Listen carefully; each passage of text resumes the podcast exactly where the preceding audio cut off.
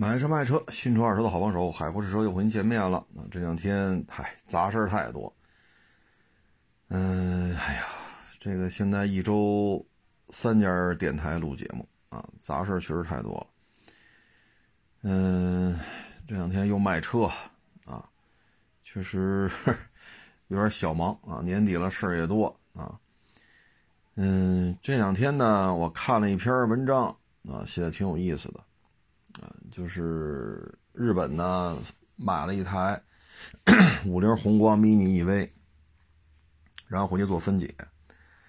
做分解之后吧，就是他们类似的 类似的车型呢，叫什么 C 加炮啊，丰田出的，性能尺寸都不如五菱宏光 mini EV，但是卖多少呢？差不多十万，十万到十一万吧，就是人民币啊，十万到十一万。续航里程不如五菱宏光 mini EV，车身宽度也是小了点啊。然后呢，他们觉得不可思议，说咱们这车怎么就能卖到两万大几啊？豪华版也就不到四万块钱。所以呢，他们就买了，买回之后拉到日本进行分解啊。拆完之后呢，总体感觉吧，就是各种鄙视。你比如说呢，这个简化啊，比如说刹车，电动车嘛，能量回收，说这刹车的能量回收呢，说没有，哎，不是说没有，是降降级了。说这个东西呢，他们配置呢是六万日元一个的，咱们这是一万一万六千日元一个啊，嗯，所以呢，这个成本就降下来了啊，包括空调系统的简化啊，这个那个那个这个。再一个呢，就说说小日本造的车呢，能开三十年不坏，啊，说中国这车呢，四五年他就换，消费者就换车了啊，就话里话外吧，就是瞧不起中国车，啊，就是小日本自己觉得自己的车就三十年不坏，哎，看完之后吧，我的感觉是什么呢？我就觉得没有必要，你像我这卖丰田车多了，对吧？我这卖的丰田车可多了，但是我也没敢说这丰田车不坏，我们只能说个案分析，故障率低，啊，我们也没说丰田车三十年不坏。所以呢，能看得出来吧，日本人的心态啊，哎，反正就是各种不好呗。嗯，还一点呢，就是他们接受不了的呢，就是五菱宏光 mini EV 所有的零配件没有一个跟日本有关系。这是他们非常不能接受的，等于日本非常庞大、非常先进的汽车零配件供应这种产业链，五菱宏光 mini EV 跟他们之间是割裂的，是没有任何联系的。所以这个让日本人觉得很不爽。这种不爽其实怎么能理解呢？就你换位思考，作为一个日本人来讲，他要传出一台五菱宏光 mini EV，要传这么一台车出来。啊，你甭管是挂丰田的标，挂本田的标啊，他用的这些东西绝大部分都是五菱宏光自己自制的，啊，有一小部分是外购的，但是跟日本的零配件供应商没有一分钱关系。他如果传这么一机器，他只能去中国来买这些零配件，而且相当部分又是五菱旗下自制的。那也就是说，你自己传出这车的成本肯定要比五菱出的要高很多，人家自己用和外销给你这价格是不一样的。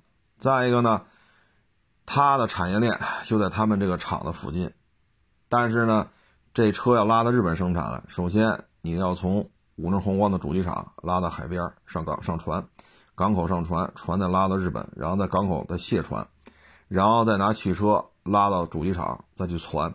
这期间的运费、时间成本、出口进口的这个相关的税费，这些就会导致这台车永远永远不可能做到两万两万来块钱。所以日本人就是看这就很不爽，也就是说，他几十年的时间啊，两三代人的这种青春耗费进去了，建立了这么庞大的汽车零配件的产业链。啊，甚至于汽车零配件帝国，结果人家完全没用，一分钱都没用啊。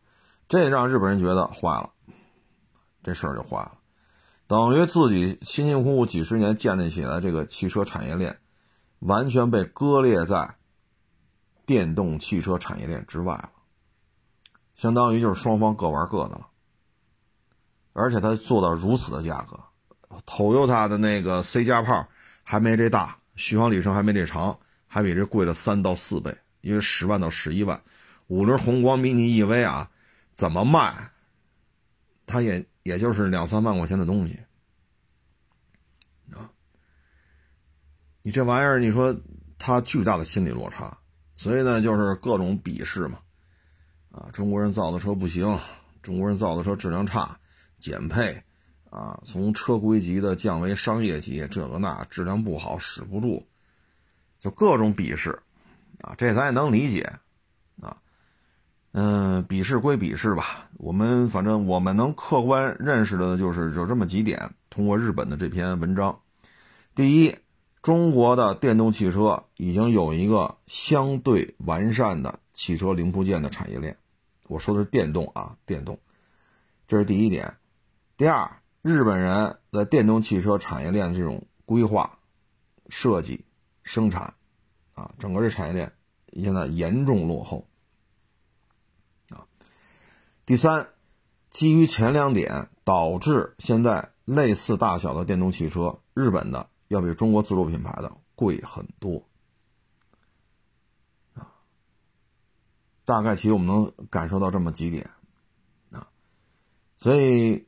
我们就能看到，就是为什么之前几期节目我一直在说丰田现在很牛，啊，塞纳加价这么加那么加，汉兰达 2.0T 也加，2.5它也加，是吧？叫汉兰达也加，叫皇冠陆放它还加啊！你就这么牛啊！尤其是2.0四缸自吸的那个 RAV4 带四驱的，卖二十多万，那车我开过，我还拍了一片子。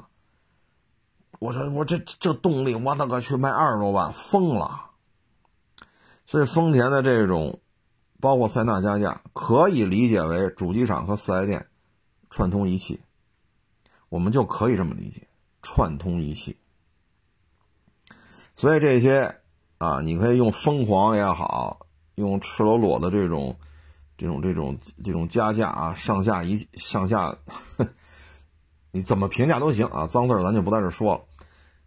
这种疯狂时间长久不了，啊，为什么呢？通过五菱宏光 mini EV 这事儿就能看出来，这事儿长久不了，啊，为什么这么说呢？你没有一个低成本的、高效能的电动汽车的相关零部件产业链，没有，所以我们就看到很多很多很多的洋品牌，奔驰啊、宝马呀、奥迪呀，是吧？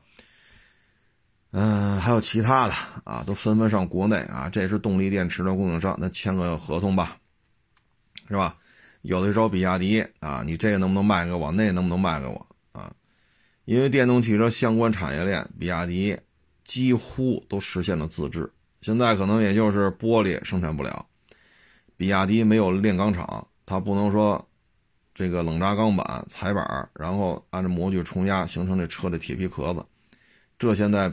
比亚迪做不了啊，其他的绝大部分啊，包括那空调它都能生产啊，包括 ESP 它也能生产，它都有这个实力啊。现在可能也就是轱辘啊、刹车盘呐、玻璃呀、铁皮壳子呀，它都已经实现了。就除了这些啊，它基本上都实现自制，包括它有模具厂啊，专发专门开发各种模具的。还有什么塑料制品的这种型材啊？通过开发模具，然后各种规格的塑料啊，热塑，然后啪就变冷成型等等的，这他自己都能干啊。我们可以说比亚迪的车还有这问题那问题啊，装配工艺不好啊，人机工程差点，车机也不太利索呀，四 S 店售后服务也也是不够水准。你可以说这些都是事实，都没有问题。但是从宏观产业链来讲，它基本上已经。实现这些了啊，所以就通过这件事情能看出来，日本人在这方面可以说火烧眉毛了，但是也没有什么解决方案啊。现在我们我们所了解到的，就是咱们国家奥运会要开始试行一些氢能源，啊，那这些氢能源的话，如果一旦将来怎么怎么着，怎么怎么着，啊，那对于，嗯，对于丰丰田为代表的，还有一线生机啊，就是国内如果开始推氢能源，但是目前大规模的做的还是电动啊。奥运会试行这点氢能源，有些事儿咱也不好跟这下结论，反正看吧啊。然后年底了，买的卖的，反正这咨询量是蛮高的。这里边呢，我们觉得是什么呢？嗯，就有些问题吧，真是。你比如昨天有一网友问我。他两年以后，也就二零二四年，他要买混动雅阁的二手车。问两年以后混动雅阁多少钱？我说这怎么回答呀？这个啊，这没法回答。这个我预测得了吗？两年以后的房价是是比现在贵，是比现在便宜啊？这我也预测不了。两年以后，这国内的 A 股。这股市得涨了多少点呢？是涨了一万点还是三千点？这我也说不清楚啊。当然就特认真跑这问来了，啊，所以就是每天就这种咨询吧，你是，嗨，就没法回答，啊，怎么回答？啊，所以这真是。哎，每天呀就耗费大量的精力，都是这些东西，啊，要么一说说七八个啊，雅阁、天籁、凯美瑞、帕萨特、迈腾、君威、君越、索纳塔、时代、五零八、C 五，啊，然后你说这些车哪个好？你说这怎么怎么说呀？这个啊，所以有大量的这种问题啊，真是，呵 呵，哎。所以这年底了，忙啊，也是这种问题。你说，还有的一些给你写一两千字本身我这眼睛也不好，我怎么可能把一两千字给你看完呢？看完了，我上医院了，这医药费谁给我赔啊？再说了，我眼睛去医院也不是去一回了，因为眼睛看东西看多了，尤其是字儿，眼睛做过小手术啊，这原来咱们节目当中都说过。所以你说，嗨，这我们也不知道说什么好了。这个啊，嗯，这个车圈呢，这个，哎，现在看啊，嗯，基本上呢属于一个，就是数据很好看，啊，数据很好看。你比如说二手车这交易量，啊，就有些就写了啊，我们这二手车交易量。怎么怎么地，啊，我们二零二一年啊，我们这个嗯新车的销售量大致在一千五百万，然后呢，这叫转移登记啊，官方说法叫转移登记，那其实就是就是车过户了啊，这个过户量呢，确实也是上来了，啊，确实上来了。现在大概二零二一年的是三千零四十八万，三千零四十八万次。那你刨除你像我们收过一次，卖过一次，你剔除这些啊，嗯，当然了，不是说都像北京这样，这标都这么管，不是啊。嗯，像北京、上海、天津啊，像这种汽车指标这种管控的城市不多。那咱们就三千零四十八万吧。那大致呢，咱就这么一瞎说啊。真正的交易量，二手车的交易量，你再剔除私人之间过户，因为这不是买卖嘛。啊，比如说家里内部这车，你说我不想要了，我换一大的。哎，正好家里亲戚说我来一个吧。你看这个咱就不算二手车交易了，因为跟我们没关系。人家族内部，人家愿意出钱出钱，不愿意出钱白给。所以大致我觉得呢，应该是两千万台交易量，但这数没有科学依据啊，我只是这么顺嘴一说。这个交易量呢，确实是可以啊，确确实是可以啊。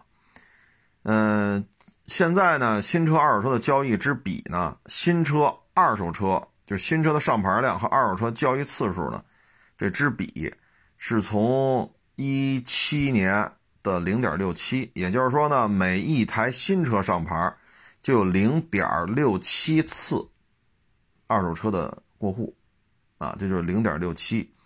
那现在上升到多少呢？一点一一，也就是说呢，有一台新车上牌啊，就有一点一一辆二手车的过户记录啊。剔除掉刚才我说的那些什么单位改制啊、啊熟人过户啊、啊包括北京这种常见的倒标啊，啊，我觉得一点一可能再降点吧，零点六七和一点一，我觉得现在差不多一比一。啊，差不多一比一。嗯，反正二手车交易量确实上来了，啊，但你要说挣钱嘛，这事儿呢，像北京为例，你看我们最近啊，因为咱就说眼巴前的事儿，就是二零二二年一月份，你看天津现在是两种病毒，一个是奥绒，一个是那德尔塔，河南也是两种病毒。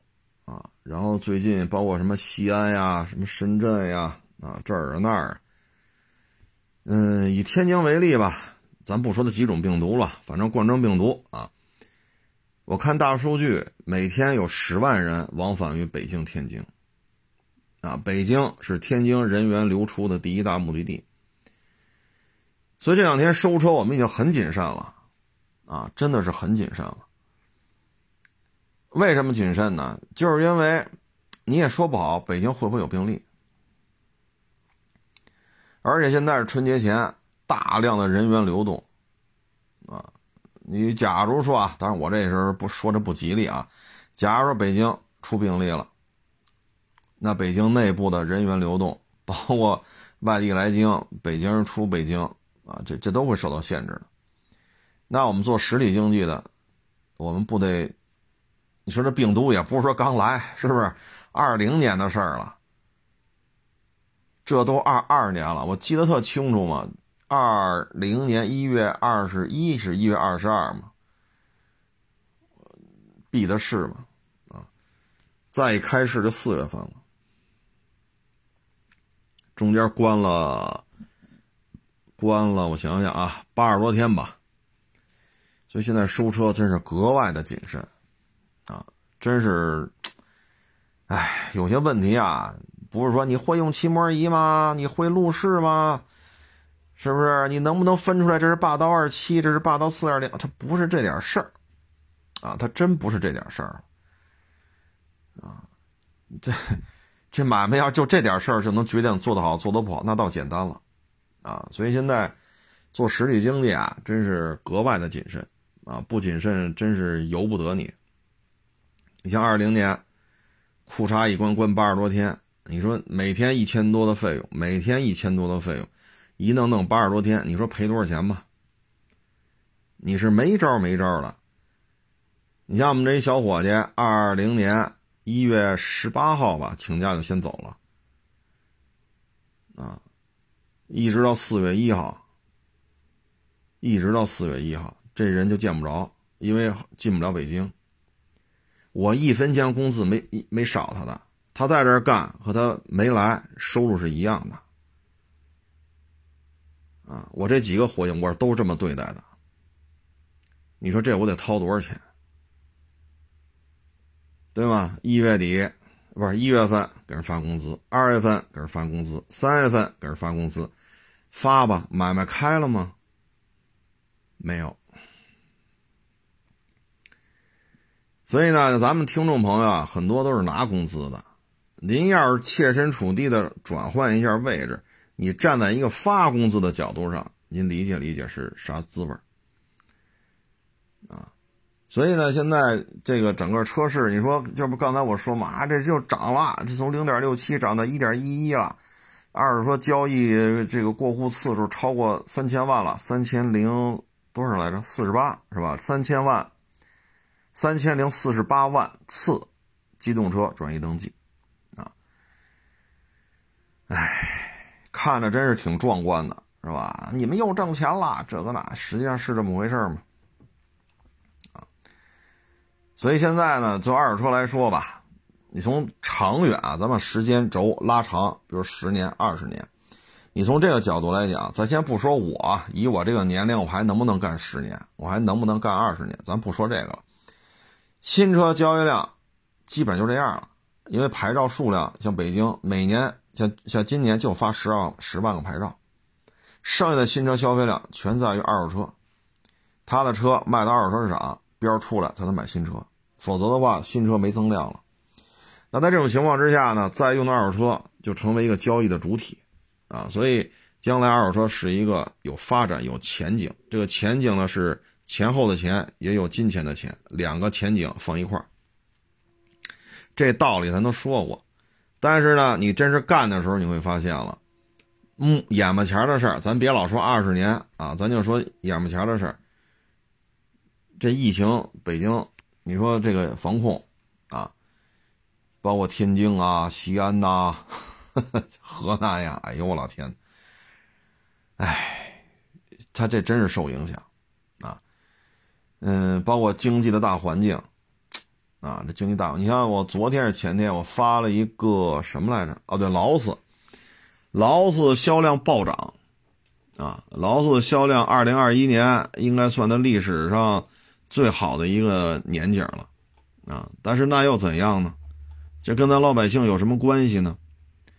劳斯去年卖了五千五百八十六辆，啊，比二零年暴涨百分之四十九，暴涨了，那那跟咱也没啥关系，人家是富豪啊，是不是？毕竟买劳斯的。那家底儿厚啊，是不是？这一劳斯少则四五百个，那多则就上千了，啊！你能花个大几百万买劳斯，那一年得挣多少钱呢？人家不操心说，今儿是吃盒饭呐，还是吃盖浇饭呐，还是饭馆里点俩菜啊？人家不为这事儿发愁，人家也不为孩子学费呀、奶粉钱呀。是吧？说老人今儿得去医院，人医生开了药了。哎呀，药费有点高啊，兜里钱不够，人家会为这事儿发愁吗？对吧？所以你别看劳斯暴涨，是吧？那 普通老百姓过日子，他还要考虑大的形势的问题，消费降级啊。所以二手车就刚才我就说嘛，这数据是数据，挣钱归挣钱啊。现在反正我们的感觉呢，二手车就是谁摊儿大，谁难受，说这一天，你像我这儿有大车行的啊，我就不说哪个城市了，人家车行五百辆车，四百辆车，三百辆车，啊，伙计就上百人，这人吃马喂，这得多少钱呢？展厅，啊，你像这天展厅里你供不供暖？你这天儿你说是吧？电钱、供暖费这么大，你要有四五百辆车，展厅得多大？展厅的租金，假如说雇一百人，啊，每个人假如说每个月五千，你雇一百人，这一个月人工得多少钱？啊，当然了，人那城市可能没有指标的事儿，人不存在租指标，咱就这么说，房租、人工、水电。啊就这三项费用就得多高，所以现在呢，就是简化，应该是做减法，啊，应该做减法，啊，你看有的就是觉得不行，我得收多点儿，我这有十辆不行，得放十五个，收十五辆得放二十个，那你就放吧，那就放吧。你要我这春节大量的人员流动，啊，现在北京出北京的多，啊，因为我们看小区里。外地牌照的车少了很多，啊，少了很多，因为北京对外地牌照，一年就能办十二张进京证嘛，一个进京证七天，就给办十二张，一张就七天，超过了上路就拍照，拍照就是罚款，啊，原来这些都在小区里停着，现在这些车位全空了，为什么呢？这些外地牌照的车都没了，那就回家了呀，那你正月十五的时候呢，这些人再回来，所以春节前、春节后。这疫情就是一个不稳定的状态啊。那你就拼命进货吧，进十个不行，再进十五；进十五不行，进二十；二十个不行，进啊。最后你反正不出事儿就行，出了事儿就得死在这上头。再就是消费降级的问题，现在大车很难卖啊，很难卖。你像我批的那车，去年夏天批的，人家现在还在展厅里放着呢。百十来万的车，哼 我们挣的少啊，我们百十来万、百八十万、百十来万呢，这车批了好几个了，我们挣八千、挣一万，啊，有的恨不得也就几千块钱。那您接过来了，您这一放，放七个月，放八个月，过了年了都。啊，所以现在就是什么呀？低成本，啊，低成本，啊，这尤其是现在新车波动比较大。你像这塞纳，加七万，加七万五，加八万，你到这个月你再看，很多很多丰田的这个四 S 店，很，咱不说绝对啊，它肯定还有加七万的，还有加七万五的，还有加八万的，这必须有。但已经有越来越多的四 S 店加三万了。加两万五，加三万五，全国各地这塞纳的加价幅度都在回落，包括你像有些车型，奥迪的，啊，你夏天来六七月份来优惠八个点，优惠九个点，现在优惠十五个点，优惠十八个点，咱别说贵的奥迪，就说三十万一辆，差十个点，差多少啊？三万。你手里有准新车，好家伙，您这要是夏天收的没卖出去，你现在你不赔，谁信呢？所以呢，交易量确实很高啊。看公安部发的这个数据，过户次数三千零四十八万啊，但是挣不挣钱，这就只能是自己知道了啊。嗯，现在就是这么一环境吧。说到这儿呢，前两天有一网友。给我发了一篇文章，看完之后吧，我觉得，哎，有道理，啊，说说的有道理。这篇文章说的是什么呢？就是一个四十多岁的一个厨子下岗了，啊，他为什么会下岗呢？就是因为现在很多餐饮业呢追求的是速度，啊，追求的是速度。你比如说，现在咱去吃麻婆豆腐去，那豆腐他可能连水他都没给你焯，他都没给你焯水，然后呢，有那个那叫麻辣什么麻辣烫，他说什么来着？啊，对，麻婆豆腐，麻婆豆腐应该是豆瓣酱、牛肉丁，啊，花椒、麻椒、干红椒，啊，再勾个芡。啊豆腐呢？我之前发过一朋友圈，去年吧，我去张自忠路收车去，在一老字号买的是驴打滚、豌豆黄，好家伙，包了一透明包装，塑料壳子，透着壳子，咱也看不出里边新鲜不新鲜。买完了，打开一看，嚯，饿呀！四十块钱，我当时我就后悔了，我操，这买一煎饼了，几块钱？你说花四十没吃几个，哎呀，都扔了吧，味儿都不对了，这东西啊。这东西，哎，现在呢，这个餐饮业呀，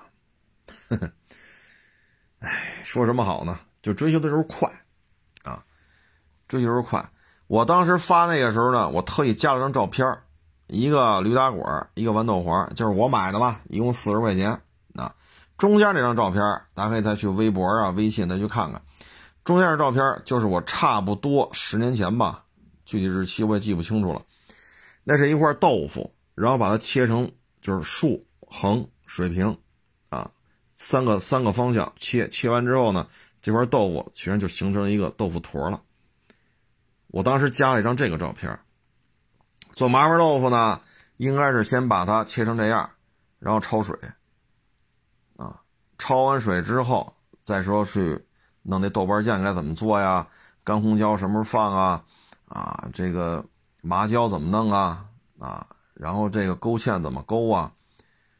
啊，它芡，然后才是这些。出锅现在勾，再放一点那个川菜嘛，经常愿哎，就很忘了叫，这个有点像小葱，但是又不是小葱，叫不上来了啊。再放点那个，啊，就这么这个时做菜时间会很长，因为你焯豆腐，把豆腐焯了，这就需要时间。焯完了的避避水，避避水这边下锅弄这些刚才说那些什么干红椒、豆瓣酱什么的。啊，然后豆腐再下进去，然后呢咕嘟咕咕嘟咕，然后再撒点什么，再收点汁儿啊，这这芡勾的要稍微浓一点。一个麻花啊，对，还有那牛肉丁呢啊，牛肉还得切成丁儿啊，把牛肉丁的断生啊，然后豆瓣酱，这牛肉丁入味儿啊，又有肉香啊，又有这个麻辣的这种这种香味儿。那这道菜需要时间很长啊。那现在就是什么呀？调料包，豆腐切成块儿。他都不都他都不给你焯水，这边豆瓣酱，夸一倒，一起锅，豆腐往里一放，搁点油，搁点水，啊，那调料包往里一撕，不什么往里撕，调料包撕往里一挤，咕嘟咕嘟咕，行了，几分钟起火。但是豆腐没有这么做的呀，这豆腐哪有这么炒的呀？他现在就这样，五分钟。按这篇文章里说呢，那调料边五块，卖你多少？卖你二十五。你说这点米饭，啊，来这么那，可能要是盖浇饭的话，那就半块豆腐。我那切那照片那是一块豆腐，但是它的量如果盖浇饭的话，下半块豆腐的量就够了。这样的话呢，就半块豆腐的价钱，调料包的价钱，这一点米饭的价钱加一包装，它这成本不超十块，但这味儿不对呀。你看豆腐还有一种吃法，就是我就把它切成片儿，啊，不像我那个照片里头切成丁了，但是丁比较大啊，相当于大拇指这么大，它也像成片儿，啊，就切成片儿，大致呢相当于鼠标这么大吧。它还有一种吃法呢，把它切成片儿，也是下锅咕嘟咕嘟咕嘟咕嘟啊，煮的时候呢稍微加点加点盐啊，然后这这豆腐不就。那个那个卤水味不就煮干净了吗？这时候呢，你可以不去炒麻婆豆腐，把这豆腐从锅里捞出来，避避水，放在盘里。你这时候可以放点香油，啊，放点这个酱油，放一点点香油，放一点点酱油，撒一点这个辣椒油，啊，如果有葱花就撒一点。你就拿这豆腐片，你就下手抓都行，自己家吃嘛无所谓。这豆腐当然得凉了啊，刚出锅抓烫，晾凉了蘸着那个汁儿。你就这么吃，一样很好吃。但是现在连这个都给你省了，啊，所以现在呢就是素食，啊，你像这个田老师红烧肉，你去他那儿吃他那个类似于鱼香肉丝什么，你看他这也是做好了的，这一包一加热，往这米饭上一倒，齐活，您吃吧，就这么简单。所以现在呢，这个。大家去饭馆吃饭呢，关注的是什么呢？菜量得足，价钱不能贵，哎，这是最重要的。吃好吃饱，所谓的吃好吃饱呢，其实都是面上的事儿。但是现在餐饮业呢，为了迎合吃饱吃好，一定要上菜要快，菜量要足，所以后厨用的厨子越来越少，全是调料包，啊，全是调料包。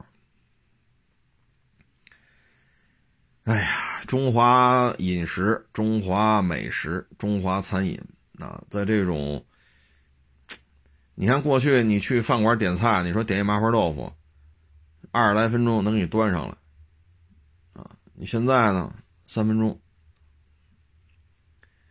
豆腐一拿出来，啪啪啪一片丁儿，啊，剁成丁儿，啊，这边火开了，调料包进去，一加点水，豆腐往里弄，咕嘟咕嘟咕嘟咕嘟咕嘟，三分钟出锅，你吃吧。新鲜的，那实际上，你三分钟把豆腐切成丁儿，焯水，能把这个活干完就不错了。但是我个人认为，焯水三分钟是不是稍微短点啊？啊，焯到五分钟是不是更好一点啊？但是现在消费者就不认可，你出菜慢就不行啊。你说你去饭馆点菜去。啊，你跟服务员说完了，服务员手里可能拿一个无线终端，啪啪啪一输啊，什么宫保鸡丁、鱼香肉丝啊、西红柿炒鸡蛋呀，啊木须肉啊，啊几碗米饭呀、可乐呀、雪碧呀，这边输进去了，好，三分钟之内菜就开始上，一刻钟之内全上完了，全上完了，啊，顶多不上米饭，你先吃。你要说现在就上米饭，人把米饭给你端上来。大家可以琢磨琢磨，你现在去饭馆子，现在是不是这样的饭馆子越来越多？啊，这个实际上有些菜呢，你可以备着，啊，你比如说，嗯，就是台机场路吧，我也不知道说的对不，是不是不是那条街了？台机场路，啊，就是老同仁医院后边那个那条街。拐角呢是一个什么教堂，那条街也叫奥华餐厅。你看他那个招牌菜嘛，叫赠不鲤鱼。我是前去前前年啊，前年吧去了一次，好像是，好像是啊，去那儿吃了一回。你看他那个菜是可以提前备出来的。赠不鲤鱼呢，说白了啊，就是糖醋鲤鱼。他这个做法呢是怎么着呢？先把鱼片片成刀，一提了鱼尾巴，两边肉不就向下翻吗？然后裹好了糊，下锅炸。下锅炸呢，一定要保持这形保持这形鱼的肉呢要翻着，然后鱼要弯过来，啊，形成一个半圆形。炸完之后，一遍这一遍油下去，鱼呢就焦黄了，定型了，然后捞出来放这放着。这个时候啊，比如说您进馆子了，这么鲤鱼我来一个，那这时候，厨子会把这一遍炸的这个鲤鱼拿过来复炸，复炸了之后，这个更酥更脆。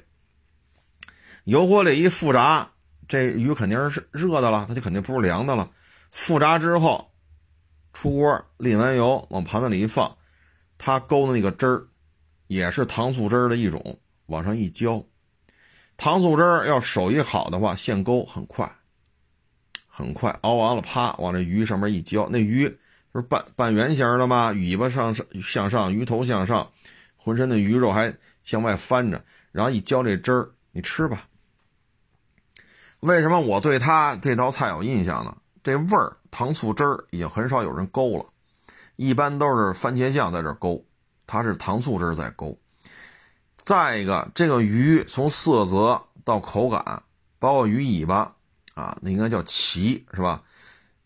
你你你咬那个都是酥的，所以这必须是复炸。它上这道菜时间很快，它就是一遍炸成型焦黄断生，二遍炸加热，然后炸酥炸碎，又酥又脆，然后出锅勾好汁往上一浇，起火。这种菜是可以的。但是他前期准备的这个刀工鱼，你得收拾吧，开膛破肚清干净，然后开刀，开完刀，拿这个我不知道他拿什么腌制的啊，一般来讲葱姜蒜料酒啊，啊跟这腌制，腌制完之后，一遍油下锅定型断生，啊变金黄，二遍油有人客户点了，炸酥炸脆，那边一勾芡往上一浇起火。他这个菜说这么准备，我认为是没有任何问题的。但是现在你说像麻婆豆腐这个，连水都不焯了，那你说要什么厨子呀？对吧？你说那个鱼香肉丝有那个包，你把那包加热了，一搅往上一倒，这盛盛碗米饭，盖浇饭，您吃去吧。西红柿蛋花汤，哎呦，那那太好做了，现在都有都有这种汤的调料，一撕开拿水一冲，这就是一碗汤。对吧？所以现在呢，餐饮业呢，对于厨子的需求量其实怎么说呢？啊，有些饭馆对于厨子其实需求真的不高，各种调料就行了。啊，你真的说，哈，那明火旺灶，嘁哩喀啦，叮当当啷，这儿又切又剁又炸又炒，这样的菜成本会很高。啊，你说这厨子给多少钱吧？但凡煎炒烹炸啊，几个拿手菜，几大菜系都能招呼招呼的，一年十二万未必招得来，未必招得来。你不得给人开十二万的工资，加点提成吗？人家厨子一年不拿个十五六万、十七八万，你说你弄个厨子像不像样的菜？说做几个，这厨子找不来，找不来。除非是什么呀？你自己家里人，对吧？说老爷们儿后厨，啊，媳妇儿前面招呼着，再雇几个跑堂的，啊，端个菜啊，收个收个钱呐，然后媳妇儿在前面把账算一下，也就这样了。你外边请就这样。所以餐饮业的成本呢，第一就是房租，第二就是人工，啊，所以现在中国的餐饮业呢，我希望在互联网的这个环境之下吧，不要被削弱，因为中华美食，中国人再不去传承，那你指着谁传承？对吧？你指着说弄一大老黑来告诉你饺子怎么包，你找一大老黑来告诉你这个 鱼香肉丝怎么做？这也不合适吧？这个，对吧？反正，但是现在，哎呀，这个厨子呀，真是，有些事儿，你像外卖什么的，都要求出菜快。啊，平台呢，对于外卖小哥也是各种超时罚款呀，这个那，现在大家都是快快快，啊，抢抢抢，抢时间，抢效率，啊。抢生意，那中华美食之根基是什么呀？调料包，这玩意儿也不合适吧？这个啊，说到这儿吧，我就看了看前两天郑州一个确诊病例的一个流调，啊，看完之后啊，也是颇为的感慨啊。这男主人公呢，五十二了。然后呢，就过就查到过往嘛，过往多少天，没有一天休息的，早上兼职，白天打工，晚上兼职，好不容易休息一天吧，还要修手机啊，还要修家用电器，啊，还要去把家里衣服怎么洗啊晒，哎呀，我老天呐，这五十二了，比我还大，这真是很辛苦啊，就为了多赚钱。扭过头来，你再看他这个媳妇儿，啊。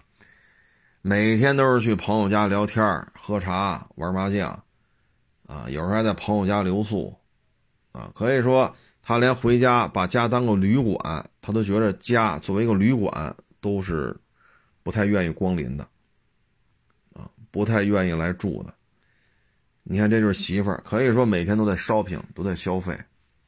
你看俩孩子二十多岁，啊，电玩城、网吧、酒吧。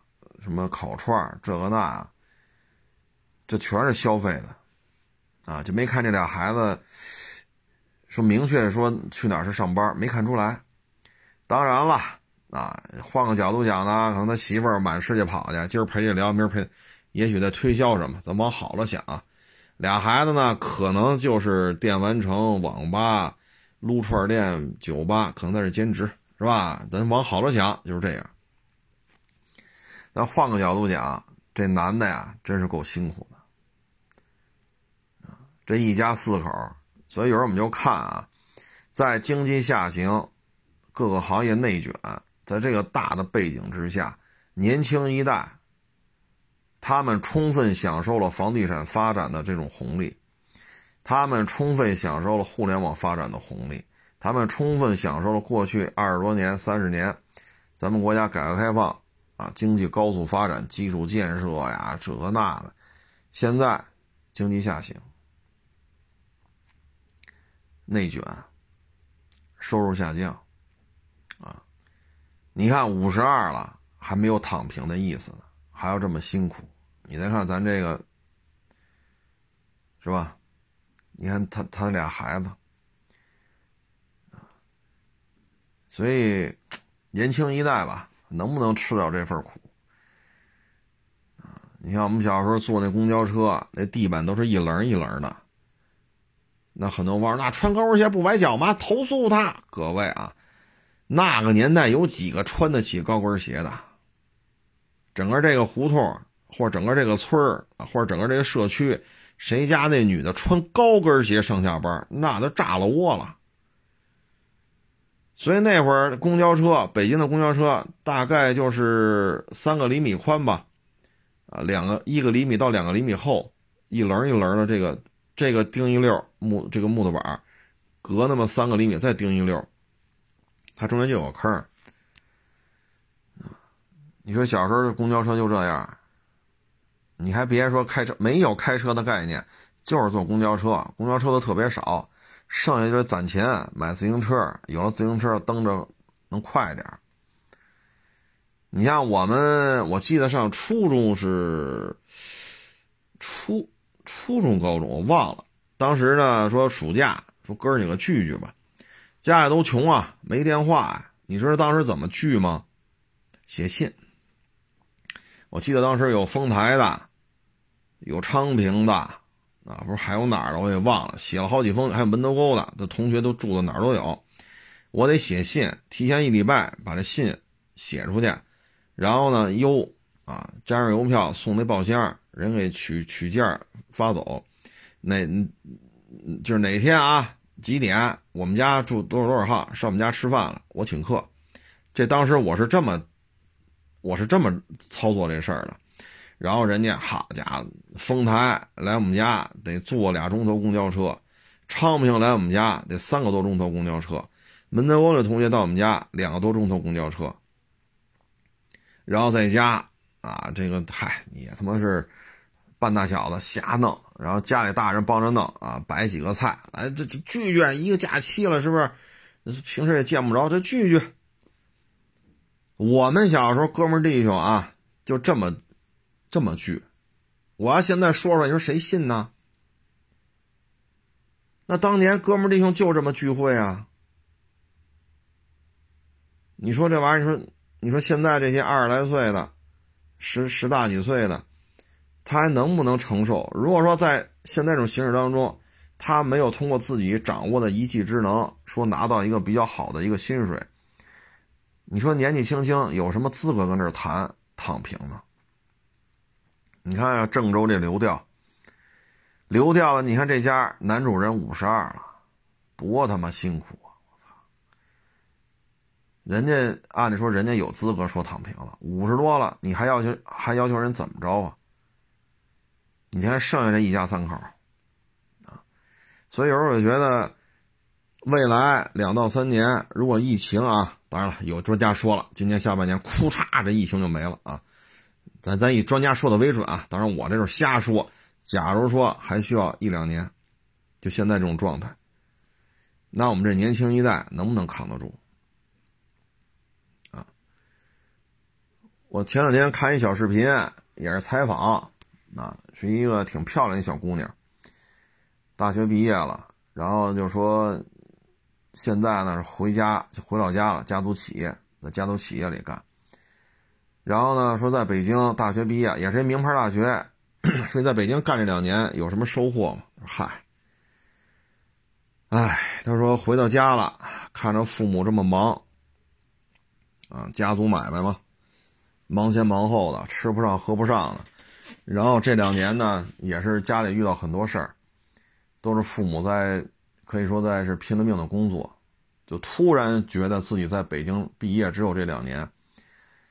也没攒下什么钱，啊，然后每天都做一些完全没有意义的事情，酒吧喝酒去，迪厅蹦迪去，今儿韩餐，明儿日料，后来后天就是意大利餐，接下来泰餐，啊，就各种消费。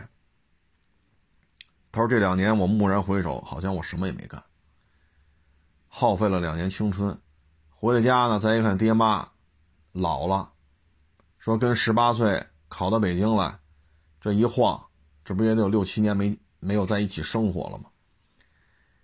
他说：“想想自己十七八岁的时候，爹妈是什么状态？再看看现在，再想想自己在北京这两年，哎呀，他有时候就是干点有意义的事儿吧，啊，喝酒蹦迪，啊，吃韩餐，吃日料，吃泰国餐，吃意大利餐，吃法餐。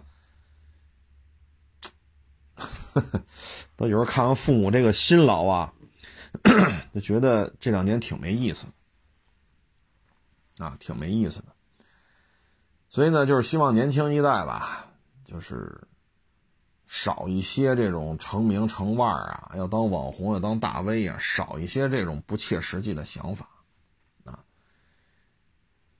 多一些脚踏实地的这种付诸于行动的这种执行力啊，而不是天天在这顶嘴啊、抬杠啊、较劲呐啊。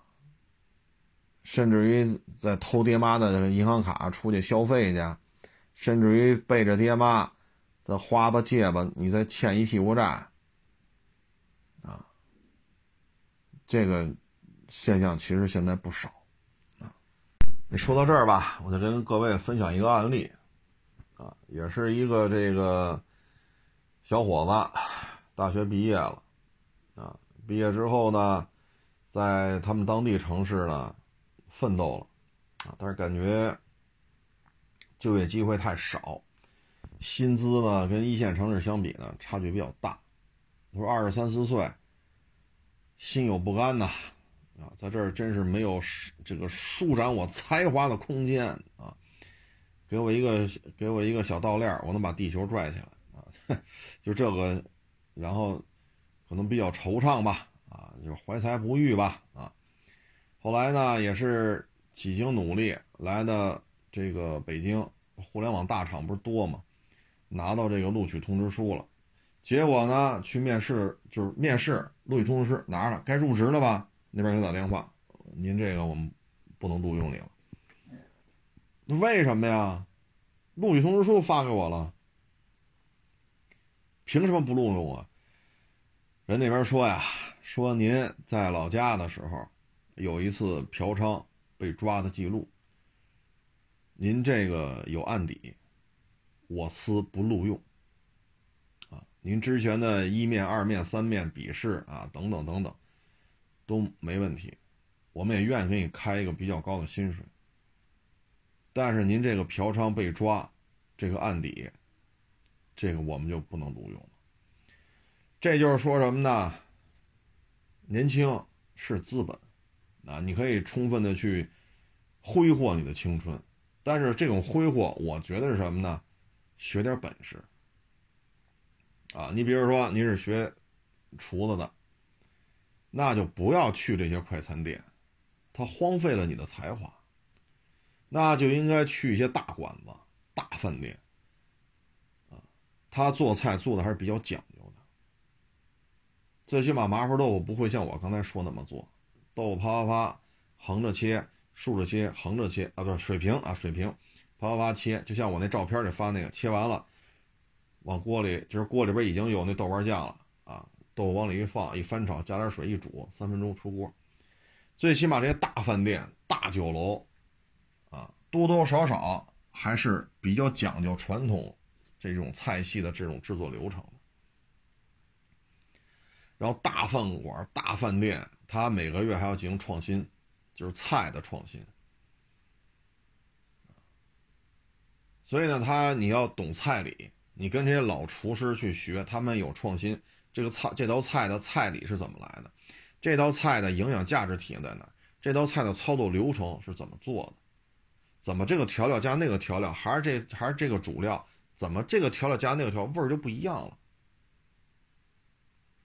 啊，你去这些大饭馆还是能学到一些东西。你可以在这种后厨跟这些老厨子，你可以跟他们一起学习。你通过这种方式来挥霍你的青春是没有问题的。但是你不能说整天就是三里屯喝去啊，酒吧喝去，迪厅蹦去，望京吃各种餐馆去。你说年底了，哥们弟兄啊、亲戚啊、什么同事，啊咱吃一吃聚一聚，这个都正常。人之常情，但你不能一年一年的这样，你春节也不能月月过呀。您说是不是？啊，那像这个一时没控制住，你再有个嫖娼记录，你这就没法弄了。这一家互联网大厂给你拒签了，就你这个案底，任何一家互联网大厂都不会用你了。所以呢，就是青春是可以挥霍的，但你要看你挥霍在哪儿。你包括现在，你看我们这个，有时候看这二手自媒体，有的就是在这装的，就享受互联网红人那个，你说验车吗？不验，收车吗？不收，整天就网上叨叨叨叨叨叨，就为拍片儿拍片儿，就为享受当网红的这份乐趣。店里车怎么来的呀？不管，怎么卖的呀？不管。啊，还有了呢，就是不能接触。你跟他每一次接触，你会发现他老是拿流量那个态度在跟你沟通。每一次接触都在用绞尽脑汁，用怎么能够我显得我流量怎么怎么我老是这个。现在这二手车自媒体很多都已经这样，我不愿意再沟通了。为什么呢？你说你你验车吗？你又不验车，啊，整天就是各种拍片叨叨叨叨叨叨。但凡说有一点点的跟他这种交流，马上就是转化成怎么才有流量？我得了。别聊了，别做任何沟通，啊，我这智商啊，我跟不上，您知道吗？我这智商跟不上了，已经。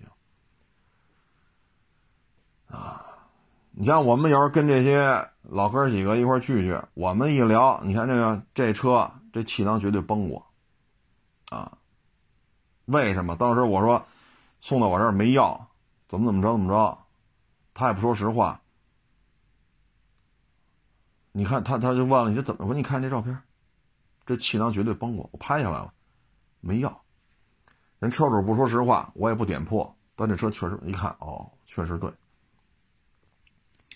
像现我们现在真是干这行的，我们还继续还聊聊。但是现在这些所谓这些互联网这少打接触，少少打交道，少接触，削尖了脑袋就是怎么有流量怎么来啊！过去一块聚聚。啊，还聊聊这个，聊聊那个，啊，这 A 柱原厂这个焊点就这么焊的，啊，那个发动机气门室盖出厂就这么装的，啊，这个原厂胶就这么打的。那过去大家聚一块还聊聊这个，现在你说这所谓这些网红什么，我一看，我操，这你也不用管我叫老师，啊，你也不用管我叫这少少接触，少接触。啊！一张嘴就是老是怎么能显得他有流量？我说这都什么呀？这都是啊！那你说年轻你可以挥霍吗？可以挥霍。你要能挥霍成这样，你就照着这样来。反正这样呢，虽然说是吧，但是最起码他比酗酒强吧，比嫖娼的强吧，是不是？所以看啊，还是看。尽量不要像刚才说郑州那似的，这当爹的都五十二了，还他妈的一份正式工作，两份兼职，容易吗？啊，这孩子天天就是电玩城、网吧、酒吧、烤串店，哎，再看这媳妇儿，好家伙，这没法弄了，妈这混到这份上确实挺累的，啊，确实挺累的。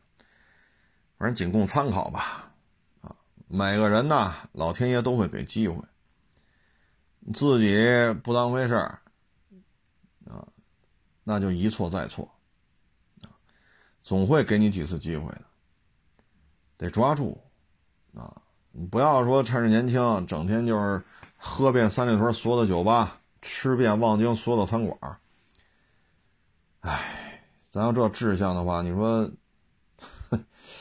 您将来娶不娶媳妇儿，生不生孩子，爹妈有没有说动不了了，需要给弄医院去？有没有这一天呢？那到这一天怎么办呢？是不是？所以呢，还是得把握住啊，得把握住，得想想啊，怎么才能改变这个命运？怎么才能学点本事？包括有时候我们看这些网友问问题，哎呀，这问的真是，哎，我都看您大视频看了十年了，我是您忠实粉丝。您告诉我两年以后的雅阁混动多少钱呢？今儿还找我呢，我我是您资深的粉丝，我这一七年就看你的节目。您跟我说说，您现在验一次车，你你给我验一辆二手车。就他在别人那买车啊，你给我验二手多少钱？哎，我说谢谢您这么多年的关注啊，谢谢您这么多年，您按您所说啊，您一期不落的，是吧？这我们这感谢您这么捧场。我说，但是我们节目当中说了啊，没有一百遍也得有五十遍了。我这不验别人的二手车，因为我也是卖二手车的。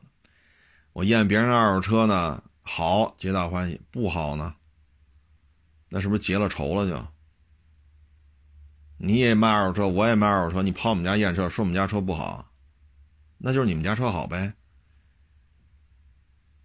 啊，所以呢，就是多一些思考，啊，少问一些这种。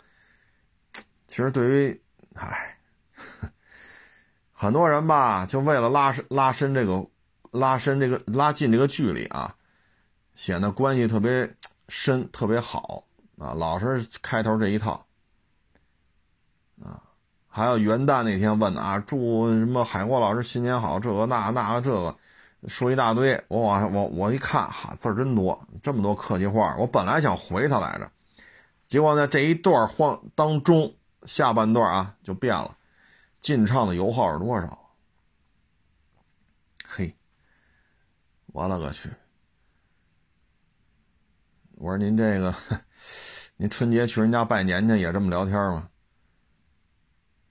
你要给领导拜年去，拜完年了，新年好，这那提点礼物上人家了。第二句，你给我涨工资啊！这也忒直接了吧？你要去比你级别低的呢，这那那这个聚完了，或者人家给你拜年了，你第二句得给你开罚单啊！你迟到早退啊，这那，哎，就就就这种沟通方式啊，尽量避免啊。包括二手车油耗多少，您验车了吗？你看那老福克斯1.8四 AT 的，有能开出十六七个油的，有能开十一二个油的，您不验验车吗？对吗？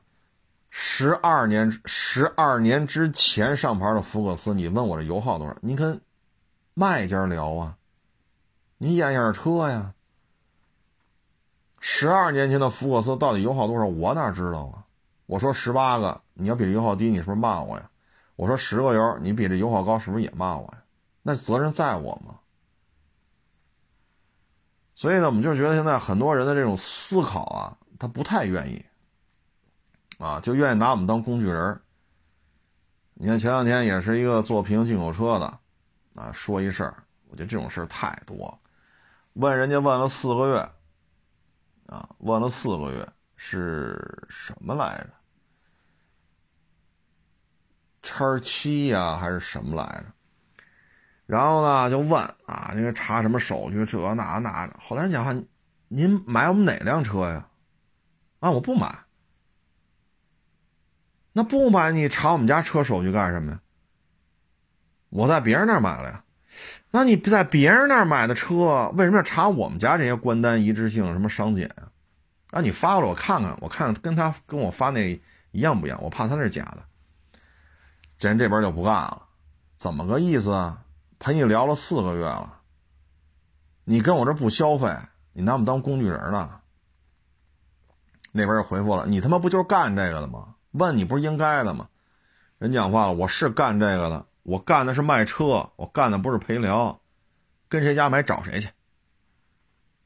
最后双方就展开这种骂战，啊，生活当中这种事儿很多，啊，像我们遇到这样，我们就不聊了。您跟谁那买，您跟谁沟通去，啊，这个呢年轻，可能也就三十吧，双方就展开骂战，啊，互相曝光对方。生活当中啊，这种人很多，老把别人当工具人啊。有些时候啊，你问问题之前你得想好喽啊。特别是有些网友问了，这个陆巡 LC 三百怎么装下护板呀？我一看，我说这这主平时朋友圈啊，还把我屏蔽了。然后呢，我就不说什么地儿了啊。然后这意思呢，就是说他如果要在港口买台 L 三百，装什么下护板好？我说这他妈跟我有什么关系啊，LC 三百什么时候能把手续走完呀？今年夏天，LC 三百能手续齐全，说国六 A、国六 B 能能捋利索了，就不容易了，对吗？你跑我们这儿问了，然后我就没我就没搭理他，接着又问我是你忠实粉丝，你知道吗？哟，我这什么意思啊？你问了我就必须回答你呗。然后我就准备给他回，我说 H 三百我没见过，不太清楚下午版的事。我正给他写字呢，人那边又回一个，问你话呢，你瞎呀？得嘞，直接。歇了吧，啊，直接歇了吧。回答什么呀？所以呢，我们就分享一下案例，啊，咱这听众朋友自己琢磨琢磨，平时呢与人打交道应该怎么聊，啊，就您这话都说到这份上了，你说你挨个问，那你就问吧，啊，L 三百下午版怎么装，那你就问吧。啊，还有关注我，看我大视频看十年了，我勒个去！我一六年才自己投钱拍自己的视频，您都看我，看我拍的视频看看看十年了。您是看的是小光盘吧？有很少的人演的这种动作片是吧？哎，所以呢，就是年轻人多学点本事啊，不要带这么多功利的这种。去跟别人聊去，谁都不傻，谁都不傻，啊！不要太有功利的想法，啊！谁比谁傻呀？是不是？啊！这个二二年呢，反正借专家的吉言啊，说下半年库叉病毒就能没，那咱就等着库叉那一下吧，没了呢最好。说还有呢，那咱咬着牙扛呗。二零年、二一年都扛过来了，二二年再扛一年就扛呗，扛得下去扛，扛不下去拉倒。反正呢，干实业确实不太乐观啊。包括我昨天还是前天拍那小视频，网约车这个，你干它干什么呢？咱有什么说什么啊？车开两年，两年跑了几十万公里。啊耗费了两年的时间，跑几十万公里，挣钱吗？那这两年的收入当中，占比相当大的就是这台车能卖多少钱？拼死拼活的干，合下来每个月都要开一万多公里。你说这个劳动强度啊，一九年时就说不要这么干，不要这么干，得不偿失。毁身体啊！每个月都开一万多公里，您开两年您试试，两年开几十万公里，颈椎、腰椎，包括你这个吃不上喝不上，要么是猛吃一顿，要么就开六七个小时又吃不上饭。你对于这种，是吧？对于身体来讲，这不是一个好的作息习惯。唉，所以这事儿我们也没法弄。要我说呢，还不如找地儿上班去。说开五千、开开六千、开七千的，那最起码我这我不用投入二十万吧？说买一个车干嘛？我最起码不用投入这二十万吧？我这二十万最起码给存银行吧？这这点对吧？然后每个月挣五千、挣七千，我不操这心吧？没有罚款吧？没有交通事故吧？没有客户投诉吧？接不着单怎么办？这个那那这个，你就上班就完了，对吧？你不会因为好开网约车的被人抓了，他被人罚个一万两万，甚至更多，然后因为开这个塔一旦抓了还有案底，你不会啊？找地儿上班不就完了吗？违法事咱不干，是不是？到点来到点走，让加班咱就加班，拿点加班费，啊，别太累了就完了。何必呢？二十万你花，那还不分分钟的事儿吗？去四 S 店一刷卡，二十万没了。那你开网约车这两年，你能挣回二十万来吗？那你二十万跟银行存一年期，这话两年下来，这二十万是连本带利是多少？那你这两年你能挣回来吗？那你每天十三四十三四个小时这么开，人到中年了，这么开扛不住。唉，所以网约车呀，不要干。平台并没有数量管控，平台不会去管，说每一台车每一天要接到多少单，平台不会管的。平台是有多少车？你看北京正规牌照的出租车，京 B 牌照的啊，大概是六万多辆，七万台，这总量就是控制住了。这京 B 牌照车当中还有大巴。有中巴，然后才他们马路上建这些小客车，啊，当然了，还有一小部分可能是 G L 八呀、海狮啊，但是这七万台左右当中，绝大部分就是这种三厢轿车，绝大部分都是，它是有总量控制的。你说网约车平台管吗？这二年网约车的注册量暴涨，唉，但是现在很多单位不报销打车费了，晚上加班打班费，那不是什么打班费打车费不报销了。总的订单量呢略有增加，但实际上增加的网约车的数量又有多少？到底哪个增加了多？何必呢？而且呢，你再回过头来看，网约车平台平均下来一个季度啊，就能赔三百多个亿，也就是他一个季度赔的钱就差不多三百六十五天，差不多一天就能赔一个亿了。这仅仅是一个季度的亏损额，没有一辆车是自己买的，不给任何一个司机发工资，就是发布一平台，这边有人要打车，这边有人抢单，然后就抽成，抽百分之二十，抽百分之三十。